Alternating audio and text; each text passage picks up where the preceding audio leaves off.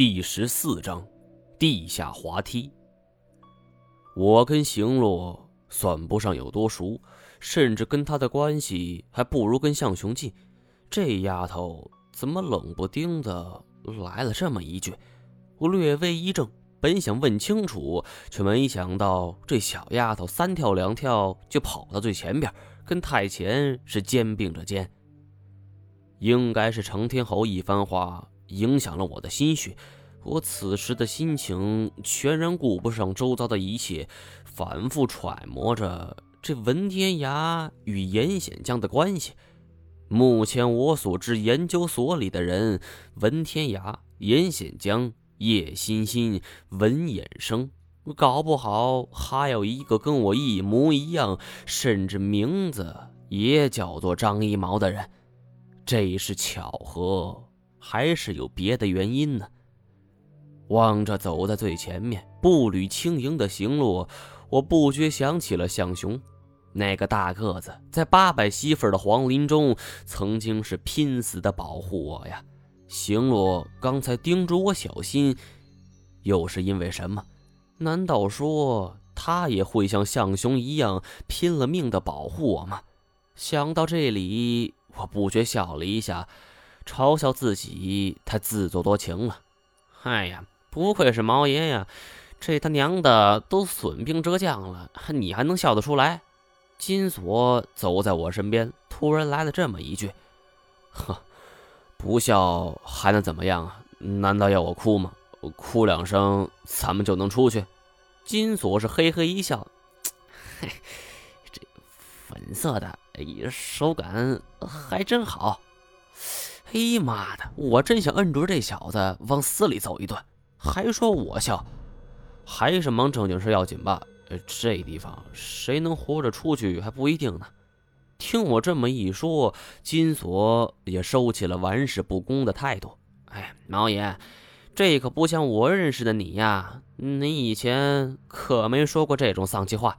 哎，金锁说的没错啊。放在以前，这绝不是我能够说出来的。不过，经历了这么多的生生死死，几乎每一次我们都会损兵折将。这次阴差阳错的来到这个地方，队伍的人数是前所未有的庞大。但是我知道，这对于户外探险来说，以七到九人为最佳。人数少了，照顾不到，突发情况不好对付。但是这人数多了，尾大不掉，往往就会忽略掉潜在的危险。我正想着呢，就只见队伍最前方的人还发出了一声声的惊叹，看着前面的手电光束只朝上方扫去，我也举起了手电筒。映入眼帘的一幕令我是情不自禁地发出一声惊叹。在我们头顶悬着一颗硕大的龙头。我曾经游览过很多的名胜古迹，也曾经遍览过古建筑的宫殿寰宇，但是即便是故宫的龙放在这儿，也会显得跟毛毛虫一样。我们头顶这颗巨龙的龙头是长约数丈，威猛无比，两只硕大眼球足有一座小型篮球场大小，是虬髯几张。两边炸开的须毛足足有几十米长啊！脸上的鳞片宽度等同于一个成年人的高度，是血盆大口吞下一座房屋一点问题也没有啊！露出的獠牙是颗颗如刀，跟我们在八百媳妇古国遗址中所登上的石柱是大小相当。这一张威风凛凛的龙头悬在我们头顶的上空，怒目昂视，是气宇轩昂。乍一看，竟然是有一种让人忍不住跪倒的冲动。我打着手电光看去，这龙首之下，一条望不到边的龙身，长度是不可估量，蜿蜒远去。所有人都是屏气凝神，似乎这条龙是活的一样。生怕给他惊扰到了，我是由衷的赞叹这古人智慧以及工艺的技术啊！这样庞大的工程耗去多少人力物力财力不说，单是这样一条栩栩如生的石雕巨龙，就并非巧夺天工的工匠所不能做出的。金锁是仰着头，哎呀，我的老天爷呀，这这太牛逼了！我很少听到金锁用这样的语气去称赞一件事物。直到后来，我们聊起这次经历，金锁依然是记忆犹新。按照他自己所说，他这一生沉浸于古玩这一行，接触了不少宝贝。就石雕一门来说，经手的价值连城的古雕石像是不计其数，但没有一样能比得上这条石雕巨龙。唯一的遗憾就是太大了，这样巨大的一颗龙首，恐怕是不下百余吨呢。要不然，金锁非得想办法给他搬出去。只见众人是连声称赞，但是却没有一个人要走的意思。我忽见太前往前走去，便急忙跟过去，问他去哪儿。太前指着前方的黑暗说：“前面有一处地方，就是迷宫所在，只有通过迷宫才能深入到最里边。”我问他有没有进去过，他开始不说话，但最后还是点了点头。看着他身边剩下这几个人，联想到失散的段和风，应该不难猜出他们在迷宫中是遭受了伏击，还可能是机关，也可能是什么不知名的生物。我没有仔细追问，我太了解太前的个性了。我追问的话，他也绝不会跟我说这些细枝末节的事情。说话之间。我们已经来到了迷宫的入口，这个入口绝对是世界上所有迷宫入口中最奇怪的一个。它呈一个半圆形的筒状，位于一处向下的斜坡处。我蹲下身子摸了一把，是光滑如镜，甚至手电光照上去都会反射回光线。我心说，这不像是一个迷宫的入口，更像是一个滑梯。我不知当初建造这的人出于什么目的，也许这是一座地宫，也许这是一座紧急的避难所，也许这是一处秘密的兵营。但无论是哪一种猜测，我都绝不会相信这是一座古代的幼儿园。费了如此之大的精力，总不至于修建一架这么长的滑梯。用于娱乐消遣吧，我不禁就将目光看向了太前。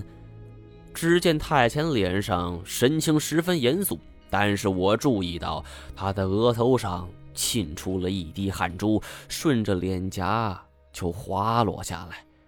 这是我第一次看见他出汗，不知是因为什么，但是却足以令我惊讶。这么久了。我还是第一次见到他在这种情况下出汗，是紧张还是害怕呢？这个时候，金锁他们也已经赶到。看到如此的一种地方，他们除了一开始跟随太前之人，其余的都张大了嘴巴，不敢相信自己的眼睛。手电光照过去，根本看不见这条滑梯的尽头。仿佛就是无穷无尽一般。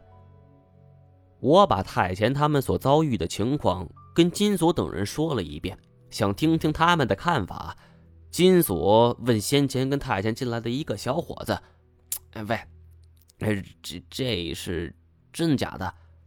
那伙计脸色就跟一张白纸似的，呼吸是陡然加速。不，不能进去。不能进去，不是吧？那里面有什么呀？还能把你吓成这副怂样？切！我跟你说，你家锁爷可是上天能打虎，这下海能擒龙。一会儿让你看看我手段。他话音刚落，那个伙计突然就是拔腿狂奔，掉头就跑，嘴里还大叫不止啊！看得我们几个是面面相觑。这个伙计是身材魁梧，跟个大黑塔似的。程天侯说，这个伙计之前还是福建省的武术冠军，能把一个狠角色给吓成这样，我回头看了一看这滑梯隐没在黑暗中的另一端，心里也是写满了大大的问号。金锁牛皮已经吹出去了，只见有三五个人在按住那个发疯的伙计。他趁机走到我身边问：“哎毛爷，嗯，怎么办呢？如果是平时，打死我我也不会冒险，连太监都会心虚之地。”能是什么好地方？但是眼下我们有行洛这样的迷宫高手在，或许可以多几分胜算。我看着行洛，这丫头也不嫌光线昏暗，依旧是举着化妆镜在那儿补妆。我又扭头看了看太前，太前回头看着跟他进来这些人，我决定再进去看看。其余几个人都沉默不语。的确。这是唯一的办法了。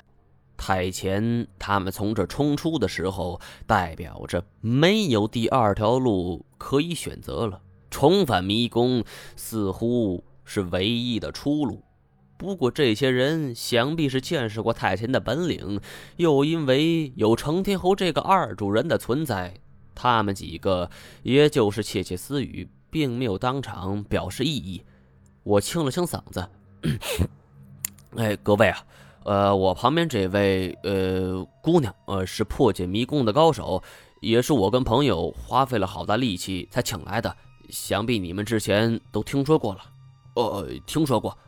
哎呦，就是她呀，我还以为这是马子呢。这么标致的小姑娘，呃，不会是个江湖骗子吧？众人是交头接耳，我又继续说。这自古华山一条路，反正回去是没路的。我们也不强求，呃，愿意跟我们走的，我不敢担保你能够活下来，但是有活命的机会。不愿意进迷宫的，呃，就别走了，各自珍重。说完，我拱了拱手。这一番话虽然起到了稳定军心的作用，但是还有几个人表示宁愿留下来。他们的计划是要回到地下河附近，想办法抓住吊绳，从原路返回。我们也没打算强人所难。程天侯则是一语不发。这些人虽然是他们家的，但却都是秦天爵的人马，是死是活，他也并没表现出来。大家就此分手，留下来的除了我、金锁、太前、行洛、白夜以及程天侯之外。还有四个伙计，我们全都围在楼梯边。我做了一个请的手势，呃，邢小姐有劳了。邢洛是轻轻一个微笑，他问我有没有换的衣服。我愣了一下，这个时候他怎么问这种问题呢？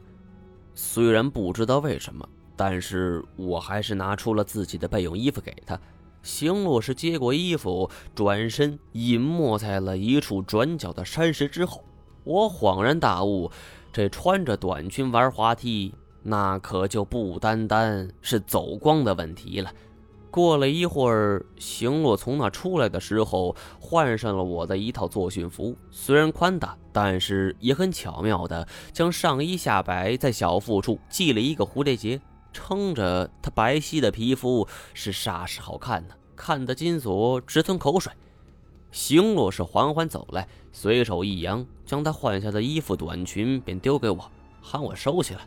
金锁则是猥琐笑着：“嘿嘿，妹子，哎，我这衣服都是名牌，你你你怎么不借我衣服呀？”行洛却是不理他，拿出一根头绳，熟练的将头发给盘起来。愈发是显得干净利落。他打开自己的钱包看了一眼，抬起头来是莞尔一笑，说：“下去等我们。”而说完这话，行路是纵身一跃，便跳入了滑道之中，是迅速滑落。我们只看到一点的黄色手电光渐行渐远。